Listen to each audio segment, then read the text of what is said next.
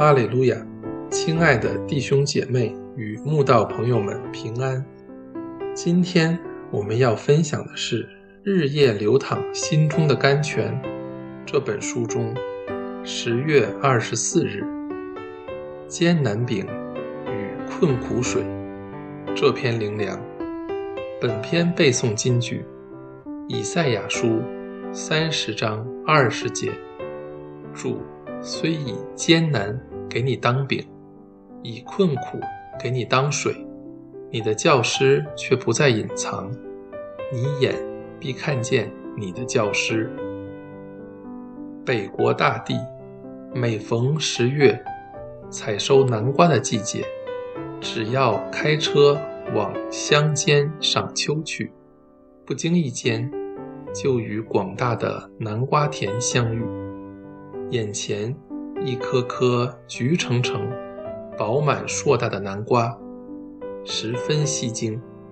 下车拍照一番，也是一种生活乐趣。南瓜除了食用的经济价值，也被人拿来观赏、摆设、比赛、娱乐等，甚至有人拿它来实验。所能承受的耐受力，《哈佛家训二》这本书中就有一篇关于美国麻省 Amherst 学院拿南瓜来做的一个饶富人生哲理的实验。这学院里的实验人员用很多铁圈将一个小南瓜紧紧地箍住，以观察当它逐渐长大时。可以抗衡多少铁圈所给予的压力？当初实验人员预估，南瓜顶多只能承受五百磅的压力。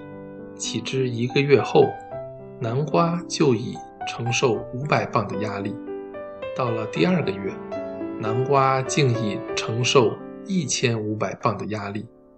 当它承受到两千磅的压力时，研究人员只得加固铁圈强度，以免南瓜将铁圈撑开。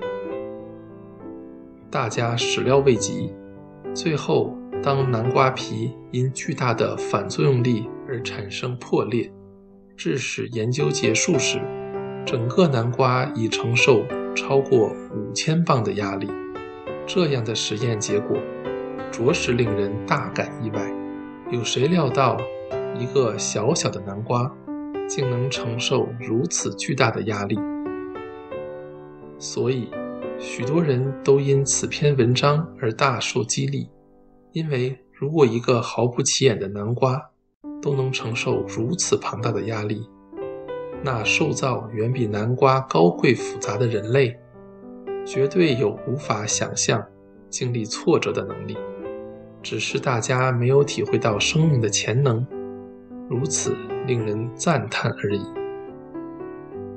万物为神所造，如果神都给南瓜如此大的能耐，去承受生命中无法估算的庞大压力，就不要说他用宝血重价赎回的儿女。人生旅途中，神总以艰难饼喂养我们，以困苦水滋润我们。看来好似残忍，却是他美好的旨意。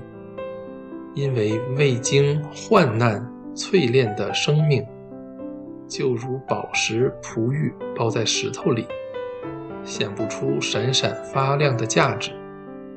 只有经过烈火焚烧，才能展现美丽的光辉。别看我们在患难中，神好像隐藏起来了。对我们的呼求不理不睬，其实他一直在暗中查看。他是我们永远的教师，必不再隐藏。只等我们学会他设计的功课，也必惊然发现，这位生命的教师，原来就在眼前。